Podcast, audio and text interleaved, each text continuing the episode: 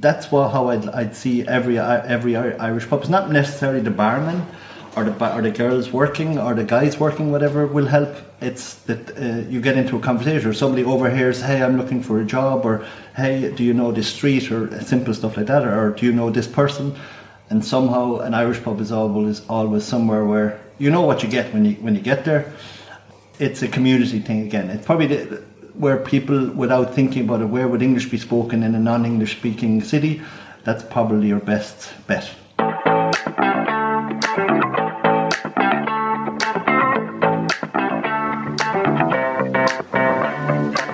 Herzlich willkommen bei Global Village 069, dem Podcast, der die internationale Vielfalt von Frankfurt am Main zelebriert. Hier spreche ich mit Frankfurterinnen und Frankfurtern, die ihre Wurzeln in einem anderen Land haben und die aus der kleinen Metropole am Main einen der großartigsten Melting Pots überhaupt machen.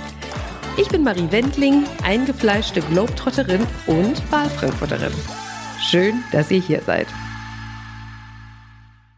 Gute und Giarütsch. Herzlich willkommen zu dieser Folge von Global Village 069, die Welt zu Hause in Frankfurt.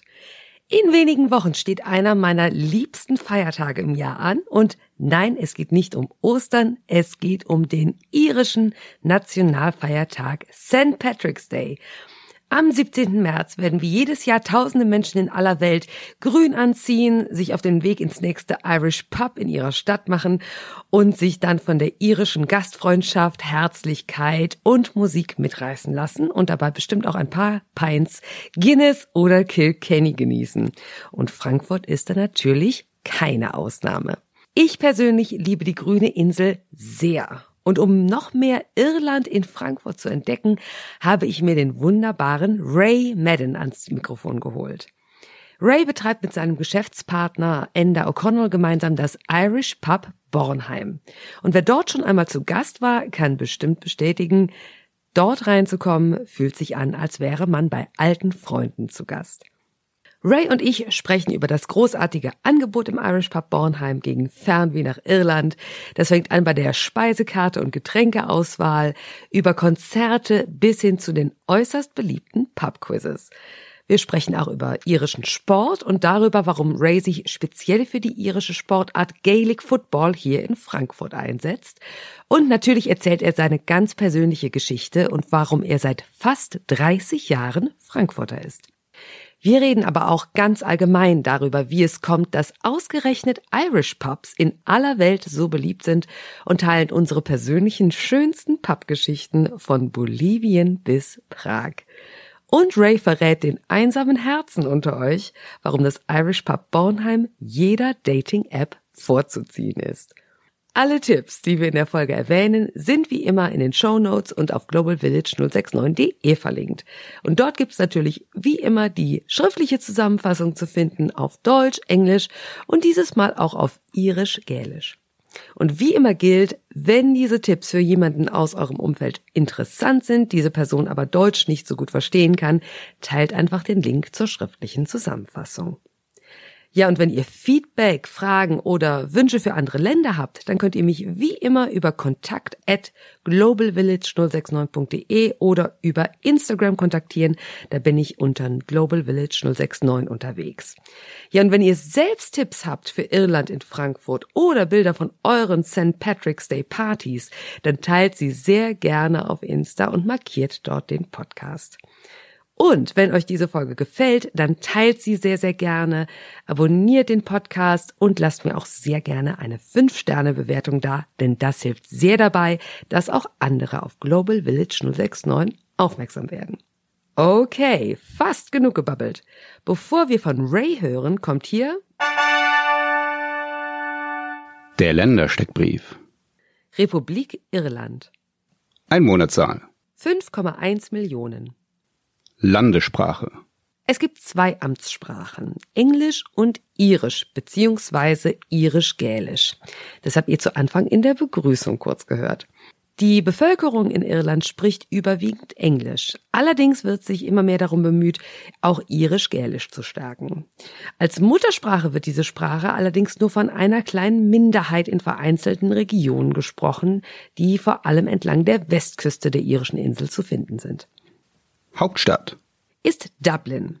Die Stadt an der Ostküste ist mit 530.000 EinwohnerInnen gleichzeitig mit einigem Abstand die größte Stadt Irlands. Wenn man sich die Metropolregion Dublin anschaut, kommt man sogar auf knapp 1,2 Millionen Menschen.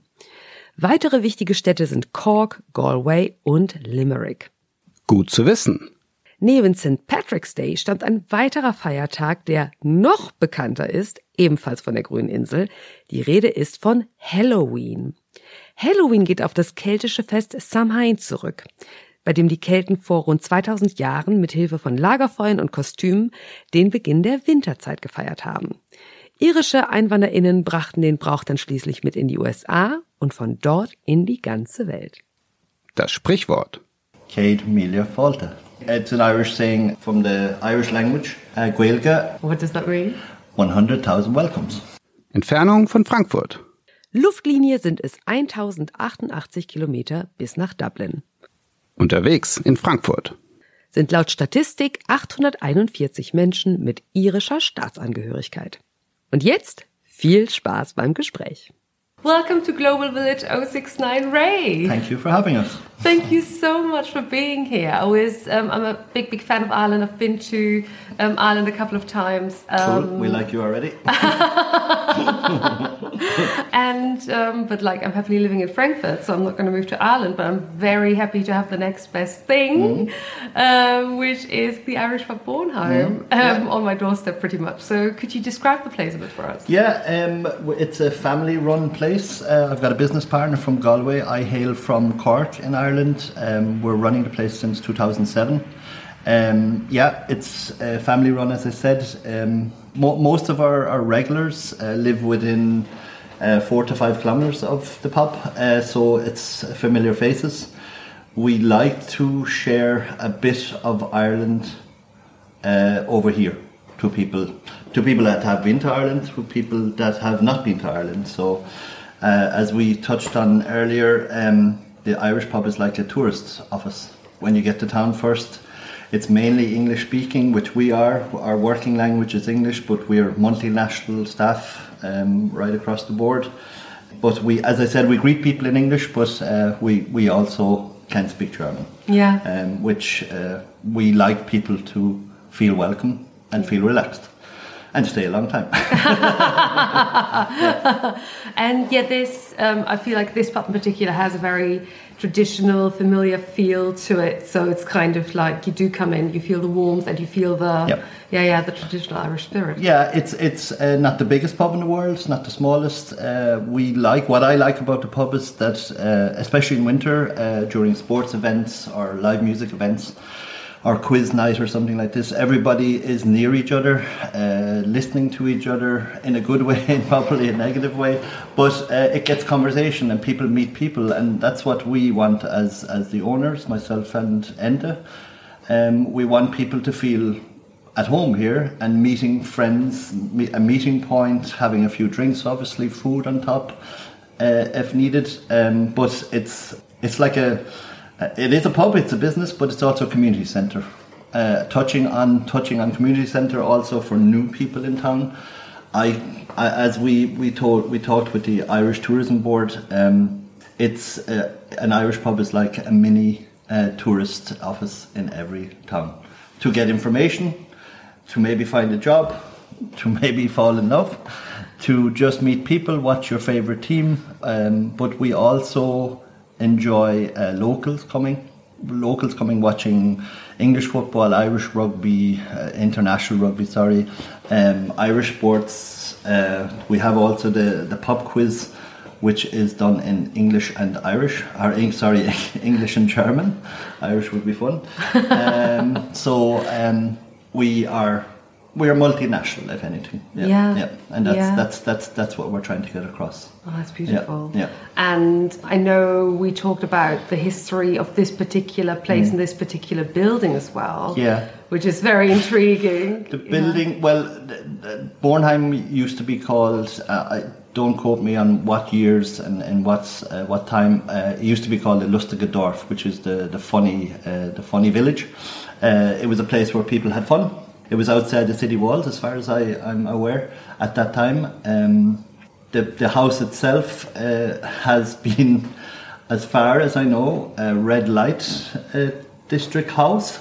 Uh, to put it nicely, it was then after that uh, a butcher, and after a butcher, it was also a, a bicycle shop, and then after the bicycle shop, it was actually um, um, a window shop advertisement for a bicycle shop that's still in in Bornheim. They're called uh, Farad Butkin.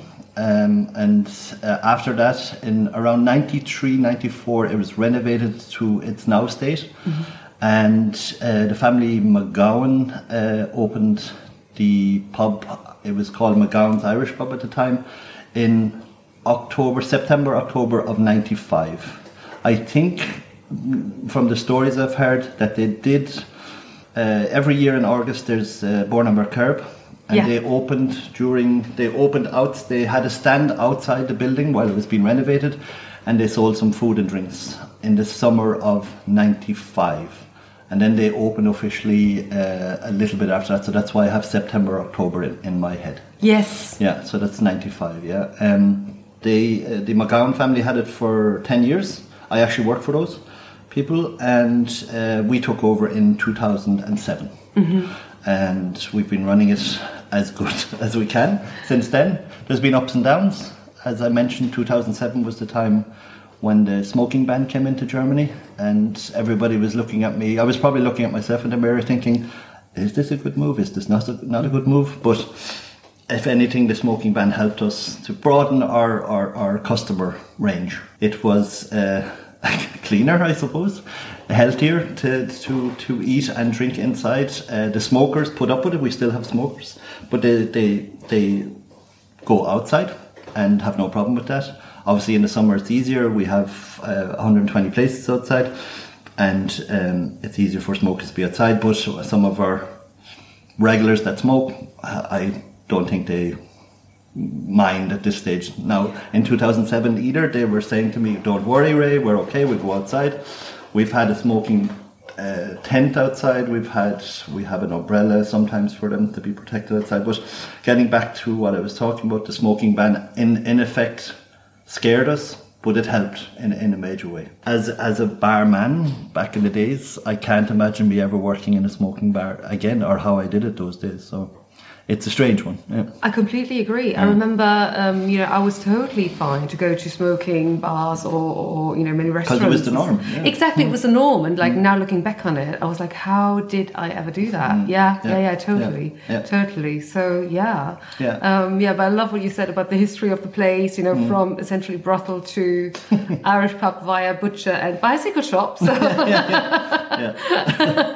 it's a, it, that's why it goes back to the Bornheim being the Lustige Dorf. So, so it was the lustig yeah. back I'm, then. I'm sure somebody, one, of- some of the older people in Bornheim or, or people that lived here a long time Mm-hmm. Would be able to fill in maybe one other occupation of the house, but uh, they are the main points as far as I know. Excellent. Yeah. As to my knowledge. Yeah. And you were talking um, a bit already about the offering because you do lots here at the pub. So you have Yeah. yeah lots of The, events. and the, the difference between, um, let's say, a German pub, we would have a broader range of drinks uh, right across the international scale and also local.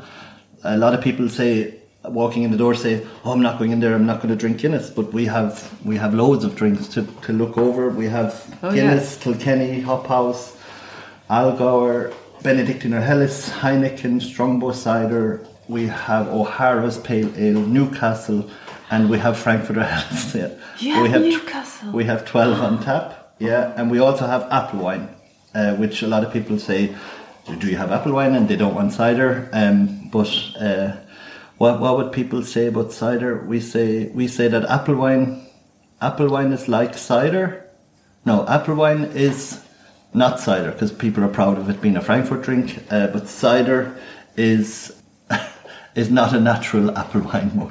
I think that's what Yeah. that, that's what people are worried about that they don't want to drink cider Yeah. and they want to drink apple wine. But we have both. Excellent, yeah. excellent. And we have a larger bo- bottle, a lot, a lot of uh, bottles also of beers and Weizens and stuff. Uh, Yeah. We have right across the board lots of whiskies, Irish whiskies, Scottish whiskies, and then all the spirits that you should need. Yeah, yeah. So nothing stands in the way of a good time. Like, yeah, yeah, Yeah, you're prepared. Okay, excellent. And on the food side, we have uh, we do Irish uh, fish. And, we do fish and chips. We do beef and Guinness stew. Um, cottage pie is very popular. Uh, we do battered sausage and chips. And then, of- course, we do for all the international guests, we do burgers. Uh, we do salad. We have a small vegetarian section, and we do spare ribs, chili con carne, and from time to time we do weekend specials, which uh, we try to do. We will do beef one week, one weekend, uh, chicken another weekend, pork another weekend. Yeah, and we do from time to time do the Irish favourites of bacon and cabbage and stuff like this. Uh, but we would do it on on a weekend where, like, say, what's coming up for St Patrick's Day, we'll be doing beef, uh, bacon and cabbage, sorry, with parsley sauce and real flowery potatoes, as my guests always ask me for, like at home. nice. and yeah, we do that offering at the time. Yeah. Oh wow, that Yeah. sounds that sounds great. I've never Yeah. tried that actually. yeah. Parsley sauce sounds a bit like uh, grüne Soße. No, it's a white parsley, uh, white sauce, a, whi- a parsley uh, cream sauce. Yeah. Yeah, yeah. Wow. Okay, I need to try that Yeah, point. yeah. for sure. we'll invite you. Thank you very much. And you also do breakfast, right? We do, sorry, yeah, we do on a Saturday and a Sunday from, from 12 to 5, which is not really breakfast time, but if anybody that knows an Irish breakfast, it's a meal in itself. It's it's it's more of a brunch than a breakfast. Um, we this the products, sausages, uh, bacon, and pudding uh, come from Ireland, uh, from a butcher in in uh, the west of Ireland, and obviously the eggs are local and tomatoes and stuff this. But and the baked beans are from Heinz. So we do Barry's Irish tea, which a lot of Irish people and Germans that would know would have been to Ireland have drank Barry's Yeah. uh, Irish tea. We open at twelve on a Saturday and Sunday, and we offer that. It's quite popular. It's a big meal, so people tend to. We rarely we get people standing at the door at twelve o'clock waiting for breakfast, but it's it's something that they fit in in their day, and uh, maybe have a few pints or one at least after that meal. Yeah, yeah. Wonderful. Yeah. And just to clarify, so um, you know, Irish pudding or British pudding, it's not like a, the German pudding. It's not dessert. No, it's yeah, it's, it's, more a like blood sausage, right? It's the direction bloodwurst It's in, in, in, for German, Yeah, for German, for the German context. Yeah, yeah. A lot of people come in as well. It's a funny thing about you know the English and Irish uh, rivalry and stuff like this. And there's some English lads will come in and say, "Can I have an English breakfast? I want to have the a day of a full English breakfast." And we just say, "We don't have any." And then they say, "What?" We say it's a full Irish. It's just a bit of a giggle, and, and then somebody says to me, "What's the difference?" And it's like. There's none. Irish meat and, and English meat. That's the only difference. Yeah, Yeah, yeah. yeah. But we ha- we always have a bit of fun. But on top of that, uh, ending that story about the breakfast, the Irish breakfast is obviously better than the English breakfast. An insider tip. obviously. um, and so that's food and drink, and yeah, you touched on sports. That's Mm-hmm. Yeah, we well? do. Um, we do a range of, fo- uh, of foot, uh, football, soccer for those international guests. Um, we show Premiership, Bundesliga, second Bundesliga.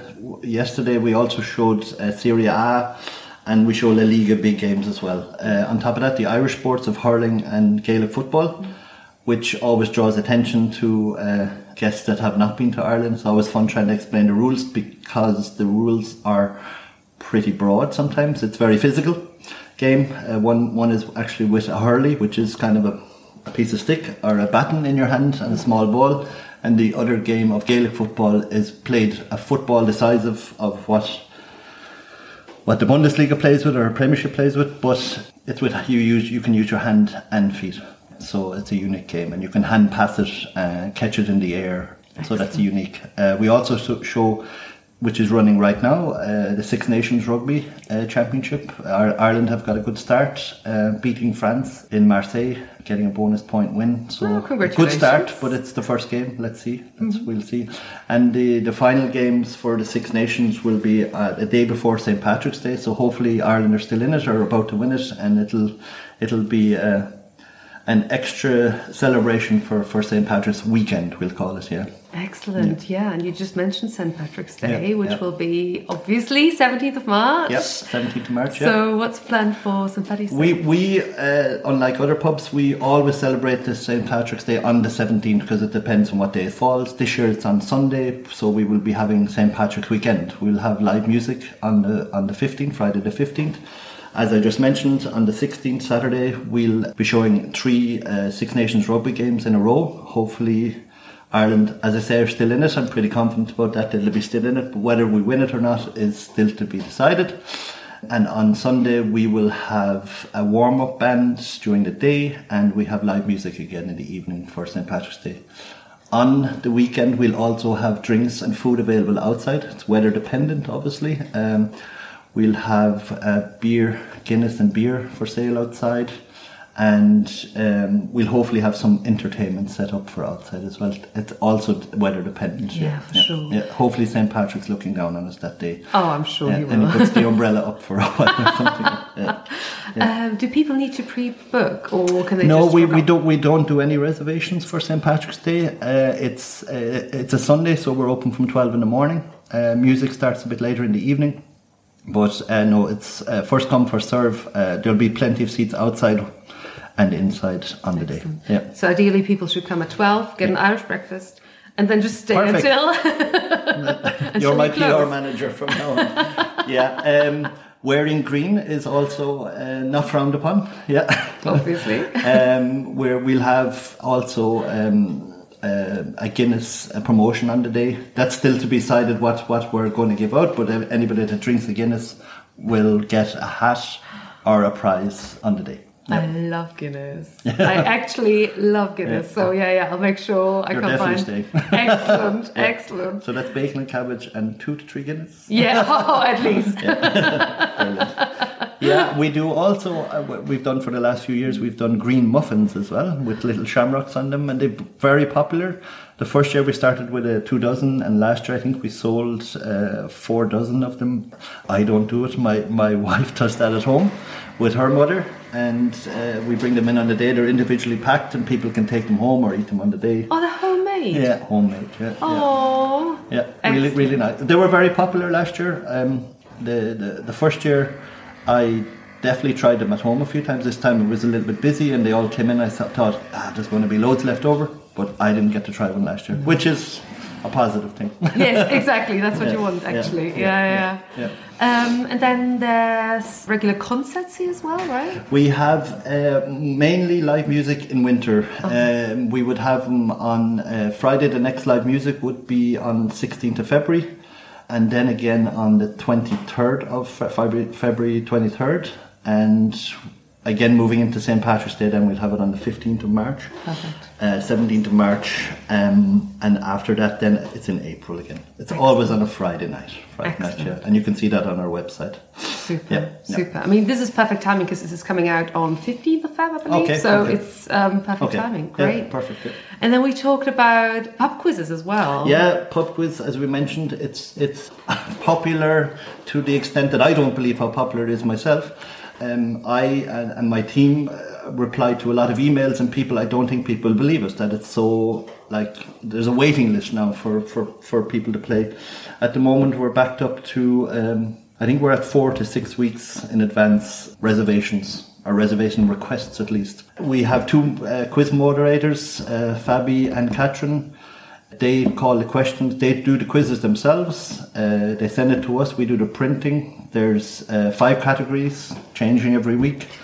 Questions and answers are called out in German and English. Uh, there's a picture round, which I always like, and a music round at the end where uh, bits of uh, songs are played and you have to tell the title and um, the singer or band. Um, very popular. Uh, we hope to keep up with it. Uh, we hope everybody's keeping everybody happy.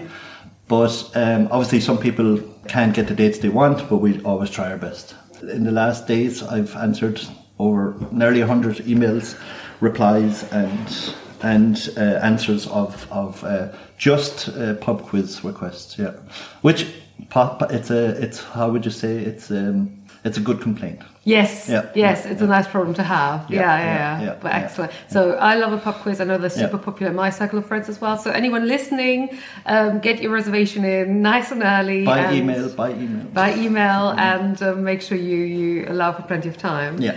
Excellent. Well, so lots going on, lots of reasons to visit the Irish Pub Bornheim. And you mentioned you took over in uh, 2007 just as the Rauchverbot came in. Just yeah, we took over. Uh, we got the keys in March, or we we yeah, we got the keys in March two thousand seven. Uh, after all contracts were signed, and we closed for for four weeks. Uh, we did mini re- renovate uh, in in some sections a big renovation, and in in other sections just uh, a mini renovation. We got new taps and new lines, new furniture at the time, and yeah, we opened in end of April uh, 2007. Yeah. I think 29th of April was the day we opened, but that's disputed between myself and my business partner. he, he's thinking another date, but yeah, yeah. But one or two days of a difference, but it's end of April for sure. The end of April, yeah. yeah. right. And how did that come about? How did you come to take over Um? I I worked, as I said, I worked for the family McGowans between 1998 and 2003. They had at their height, they had four pubs. I ran one of their pubs.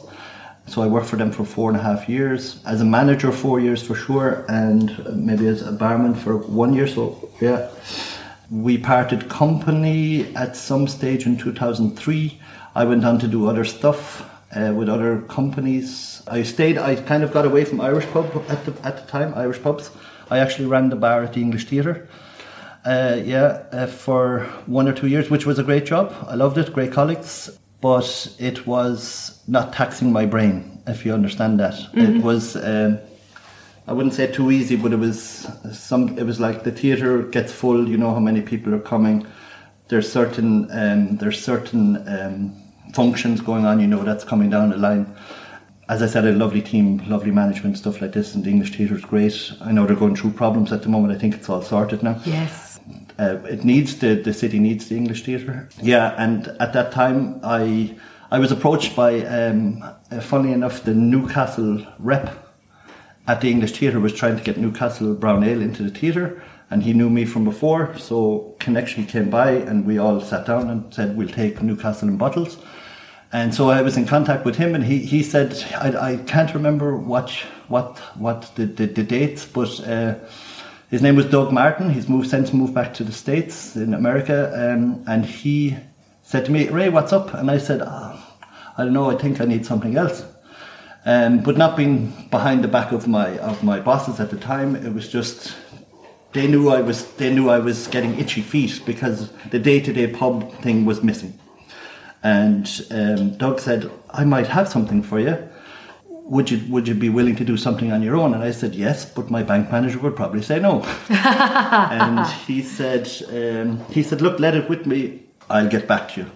And that's how it all happened. From him, the connection with him, uh, a company approached me and said that they had a, a location for me and I was like yeah at, at the time as well I was looking for I was looking at other smaller places through a connection with Guinness um, like Guinness pub finders they were called at that stage as in they would find a place and try to put somebody in there and obviously sell their product and I looked as far as we were we were in Kelkheim looking at a place. We looked as far as Siegen, that direction, Wow. and uh, a few a few other places. And each time I said, "Look, I don't know the area, area. I don't know the customer, and it's a risk." And you look at the bottom. You look at the bottom.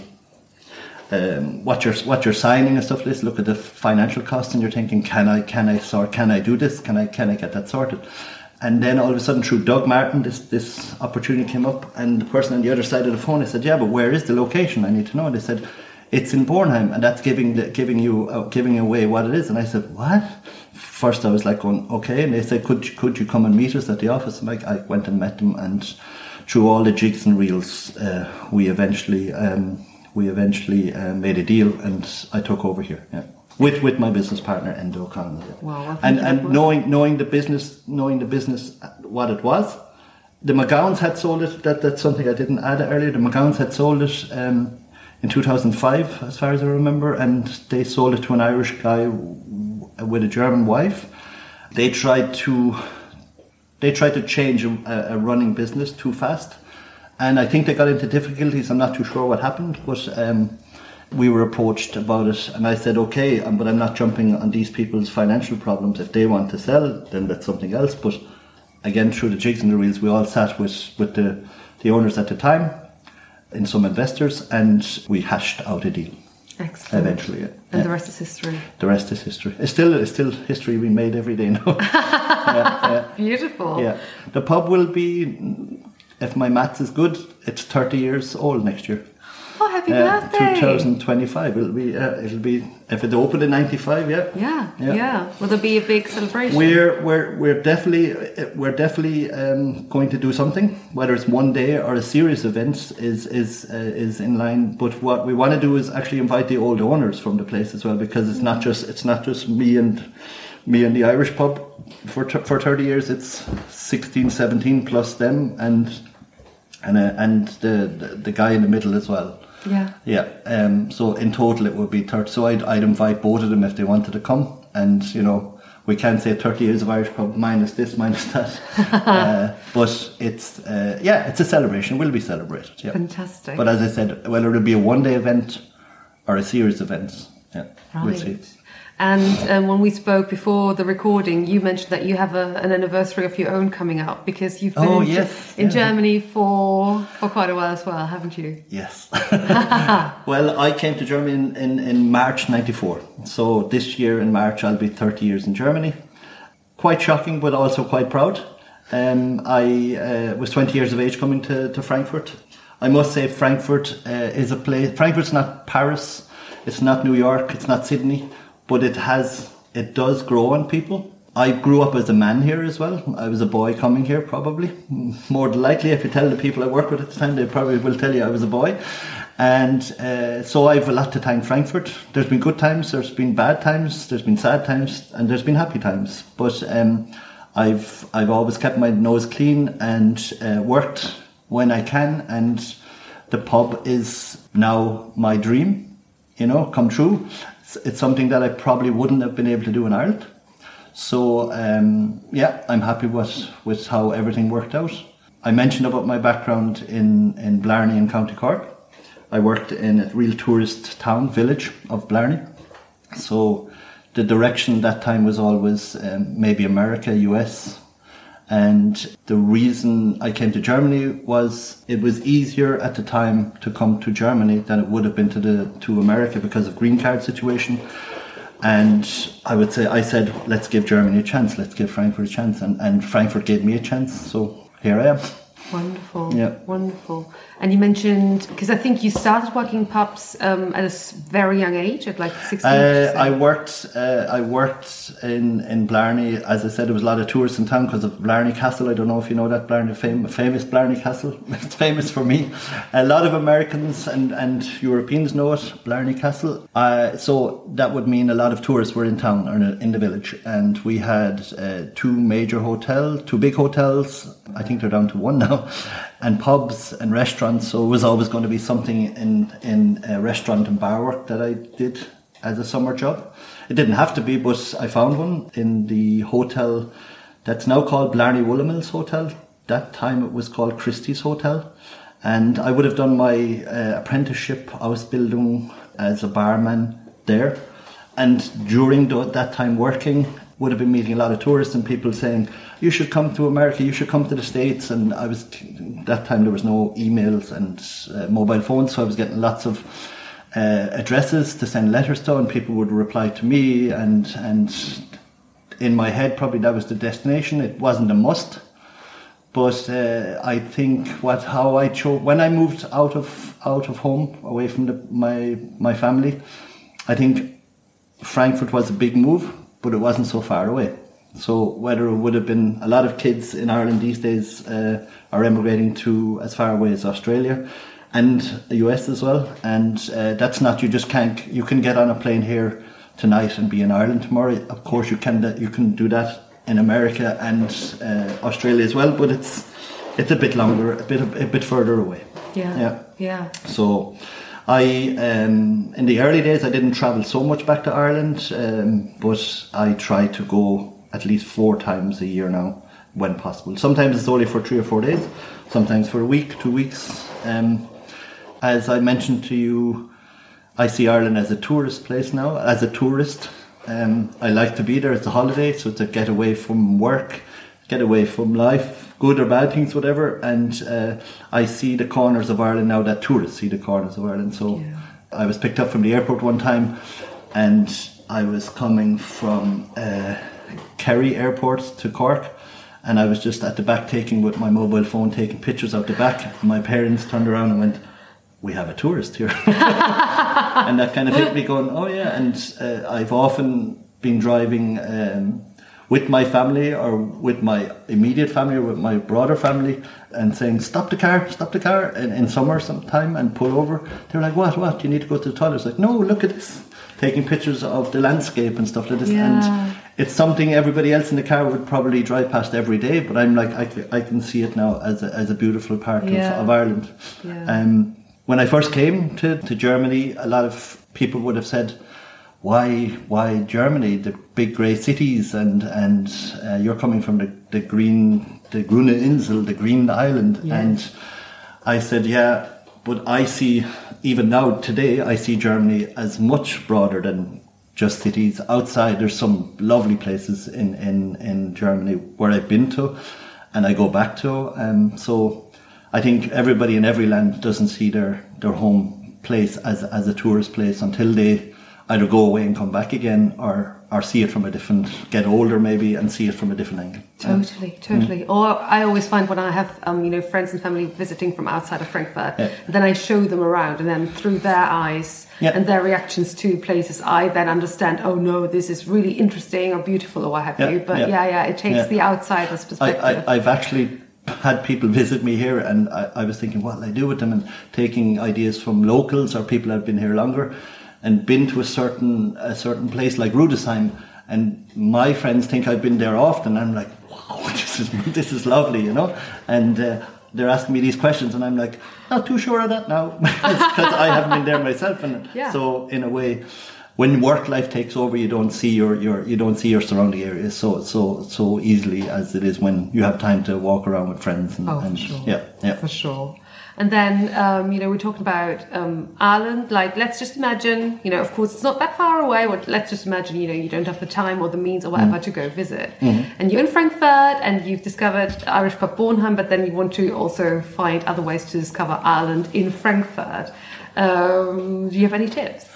Uh, tips about non not outside Irish pubs sir. Yes, exactly. Yeah, of course. Yeah. Yeah. Um, then there's the Irish Tourism Board is in is in Frankfurt um, for sure. We now have the Irish Consulate in Frankfurt also. For I don't know if they can they can um, they can answer your your holiday questions, but they can definitely uh, uh, answer your visa questions and stuff like this. And I'm sure they're happy to spread any other information that they can.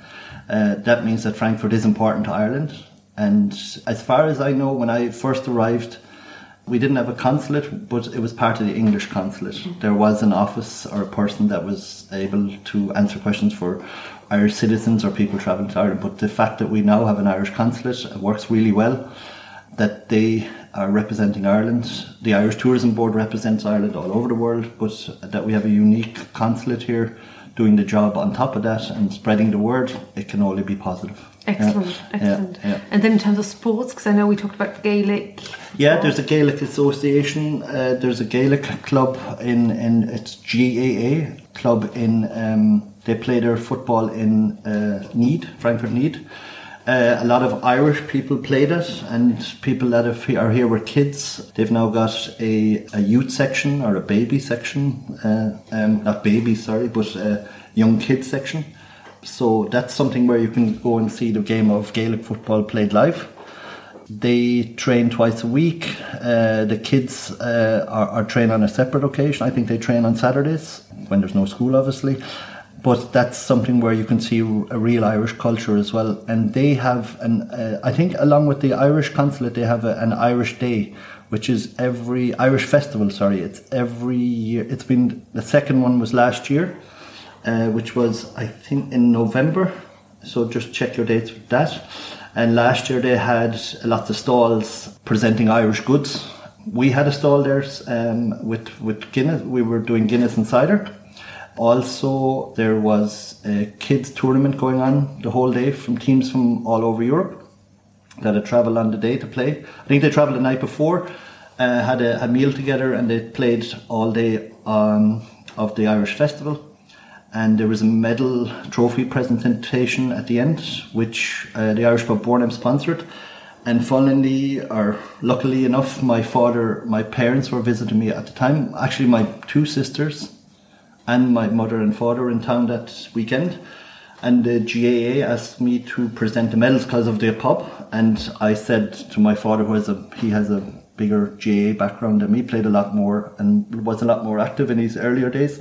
I asked him if he wanted to present the medals. So in the end, my daughter, uh, my mother, and my father presented all the kids' medals, yeah, which was which made him made him kind of proud, and he was happy to be part of it. So yeah, and it just fitted that uh, the, the the club that the the club members were able to say, "This is Ted Madden. He played in in Ireland both hurling and football, which which all kids, Irish kids, do in Ireland all the time." Anyway. Yeah. wonderful. Yeah, it was nice. Yeah. so wonderful. Yeah, yeah, yeah, and I love that because you know Gaelic football is or has never been known here, and now it's kind of coming over. We, we would like to be. uh, I'm not trying to take it away from any other Irish pub in, in town, but we're trying to be the centre of GAA. We're, we're going to uh, try and show all of the games all of the time. This the season start is starting now for the senior level uh, live on TV.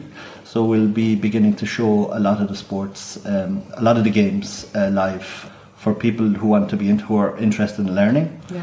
and for those who are following their counties or their teams. And uh, yeah, we're hoping to be the centre of live GA. Excellent. This- yeah, this and I really recommend people, you know, who've never seen a game, go Mm. and watch one because it's very, uh, you know, like you said, very physical Yeah, and very, very entertaining. There's a lot going on, right? When people walk in first, it, and it's on, whether there's whether the sound is on or not, or whether it's just on in the, on the on the TVs, and they just look at it and think it's football, and then they look again and think, ah, he's just caught it with his hand and stuff, and then the question question asks, what is the sport? And I love answering those questions. I love because it's again going back to the tourist uh, office. It's explaining to somebody new something new and or something that they don't know, and I, I just love the question also always comes is what, what are the rules? And I just say, look, the rules are broad. We can sit down one day and, and really go through the details of the rules, but uh, the rules are pretty broad. Um, if I told you one rule, you'll see two minutes later that it's kind of stretched. it's to, it, it's, the, the rules are to the discretion of the referee, but that Um, makes the game unique also. And um, before we started recording, um, we briefly talked about that the um, uh, local Gaelic uh, football team is now part of Eintracht as well. Yes, they became uh, they became a part of Eintracht Frankfurt, I think last year, because where they where they were playing, they don't have their own home ground, uh, so they were playing and renting pitch or pitches from uh, a sport combined in Nied, and Nied, the sports combined in Nied, uh, ran into some financial difficulties during Corona. And they, I don't know if they approached Eintracht Frankfurt, Eintracht Frankfurt approached them, and they are now under the umbrella of Eintracht Frankfurt. Because I always thought that Eintracht Frankfurt was the football team, but it's massive. It's got all other other sport ranges going on, and they've uh, become then part of the Eintracht Frankfurt club Verein, Yeah. which Oh. is positive for for for the club, uh, positive for Eintracht as well, because all of the GA members are now members of Eintracht, and one hand washes the other. So yeah, it can only be positive. I'd like to have deep, more details on when they're playing because it's off season at the moment in winter, as far as I know. So it's a lot of training going on now. As far as I know, they have two senior men's teams. They have a ladies team and kids of all ranges. Yeah. I will share everything on the um, blog as well and the, the show notes as well. So there will be links to the team and to all the information. Great stuff. So we've been talking about um, Ireland and Frankfurt, Ireland in particular. But Irish pubs, you know, they're obviously all over the world. Like I looked on the internet and it said that there's about 7,000 Irish pubs from everywhere from Mongolia, Iraq. Um, I, when we first spoke, I told you that story about the Irish pub in La Paz, Bolivia. So what do you think? What makes Irish pubs so popular and Irish culture? It sounds like I'm repeating myself now again, but it's the tourist office. When when you said your your um, when it when when things went wrong in Bolivia, that your Airbnb person wasn't there, and you and then you found an Irish pub. You had no internet, and they said, "Here, use our internet." Ring this person. That's what how I'd, I'd see every every Irish pub. It's not necessarily the barman, or the or the girls working or the guys working, whatever will help. It's that uh, you get into a conversation or somebody overhears, "Hey, I'm looking for a job," or "Hey, do you know this street?" or simple stuff like that, or "Do you know this person?" And somehow, an Irish pub is always always somewhere where you know what you get when you when you get there, um, and that helps the the again cliche tourist office. So. I'm not going to be arrogant and say Irish pubs are better. We are though. um, but it's it's a community thing again. It's about it's about knowing. Uh, it's probably the, where people, without thinking about it, where would English be spoken in a non-English speaking city? That's probably your best bet. Yes. Yeah, I, I'm not against anybody ever opening their own Irish pub, but it's more unique when you have uh, when it's been ran by Irish people because it stays then it stays the direction where it should be. It's not just about making money; it's more about the community and making money at the end of it, but also giving back to the community where where we do in Frankfurt here. We sponsored the local GA club and stuff like this, and I think we mentioned also we had we have fundraisers here for the club as well Yeah. and when they have when they have outside external competitions and stuff like this we try to help them in that way as well Yeah, yeah. and it's all about that but irish pubs are the variety of food the variety of drinks it, it hits a bigger market of people Yeah, for Yeah, sure. yeah, yeah. I so agree. Like when we were stranded in La Paz, couldn't get into the Airbnb, and we found Mm. that Irish pub. It was like we knew we'd get some decent food. Like I think we did have fish and chips or something. Mm-hmm. Um, we knew we'd have Wi-Fi. We knew we'd be welcome to stay there for a couple of hours, which we needed to then do. And then also there was Premier League on or something. Yeah. So it was that whole. We felt very lost in that moment, and that Irish. It was like found. this. brought, it brought you back yeah It yeah, did. yeah. It really did. I can. I, it happened to me in in when my early days in Germany. We travelled. A group of us travelled to Prague. Was there five guys, four guys? I can't remember. Five or six, maybe six guys. Five, six guys. Doesn't matter.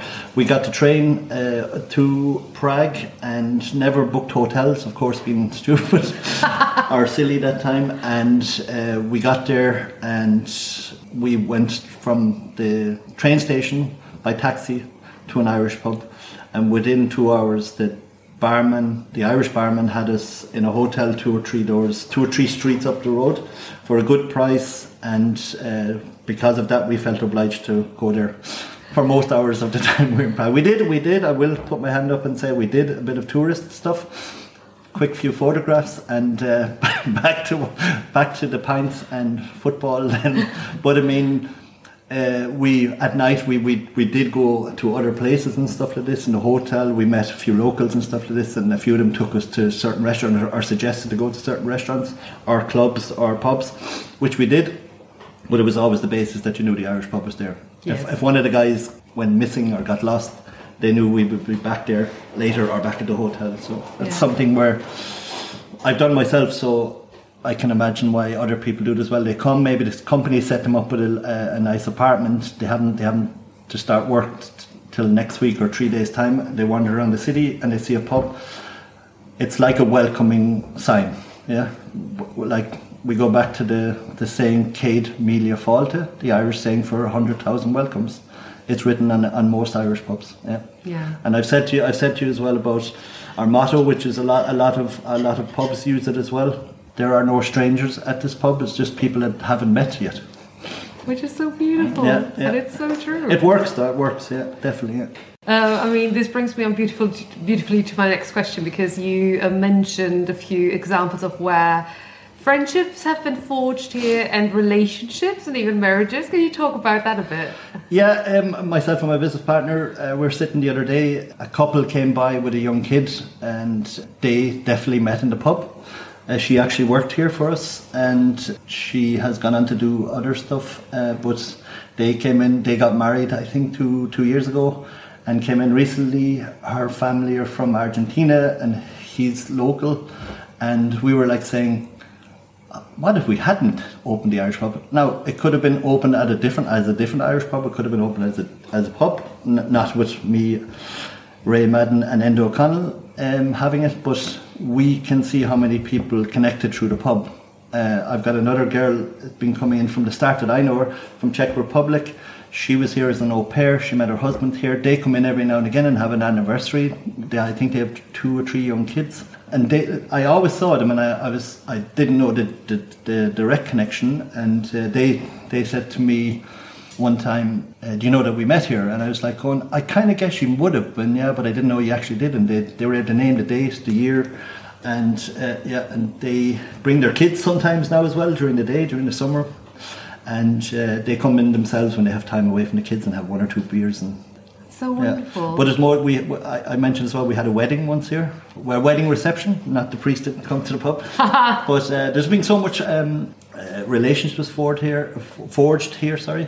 Um, my best friend Fabian Meyer and Julia Tudelvol um, uh, met here. They both worked. Um, they were both going to college or uni at the time, but hadn't met there. And through friends, uh, I played football uh, with Fabi in uh, Eschersheim, and Julia started working here, and they're they're married with three boy, three young boys now, but married. Uh, I was Fabi's best man. Uh, I did. They asked me to do an Irish blessing for the wedding and stuff. I don't think they would have met uh, so fast and so. Uh, uh, if the pub wasn't there, that's another example. Uh, it's mind-boggling. We started thinking about. Enda was talking about couples that he remembers, and staff were mentioning stuff. A lot of people have met here. Yeah. That is wonderful. It feels like, you know, because nowadays, especially when you're out of uni or when you get a bit older, Yeah. and it's it's hard to meet new people, right? But it feels like people should just ditch Tinder, ditch Bumble, whatever it is, and just come to the Irish pub, right? That, yeah, that, I think that has because of all of the dating sites, it's kind of faded a little bit.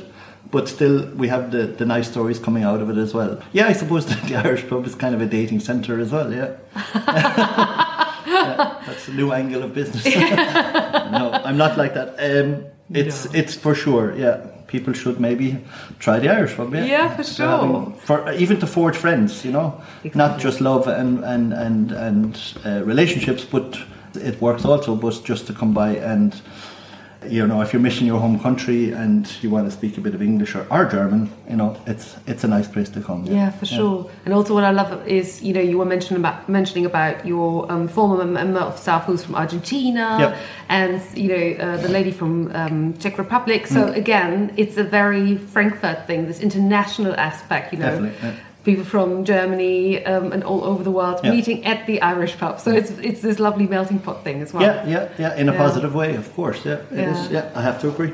World Definitely. coming together here. Wonderful. Again, we go back to the, the, the, the tourist office. Uh, I, I need to get another word for that or another thing because I'm saying it so often. But again, it's it's like a information center, a meeting center, community hall, stuff like this. Of course, we have to do business and we have stuff to sell, but we do it in a nice atmosphere. We, we hope we hope that's what comes across as a nice nice atmosphere. Wonderful. Yeah. And we try to provide, as I said, the live uh, live events, live football, live rugby, live music, pub quiz, and and stuff like this. You know. Amazing, Yeah. Amazing. Yeah. Right, I'm at the end of my questions, but I think you've had a special greeting that you wanted to put out into the world. Oh yeah, I just want to say hello to my three girls at home: uh, Eve, Lena, and Catherine. Thank you for putting up with me.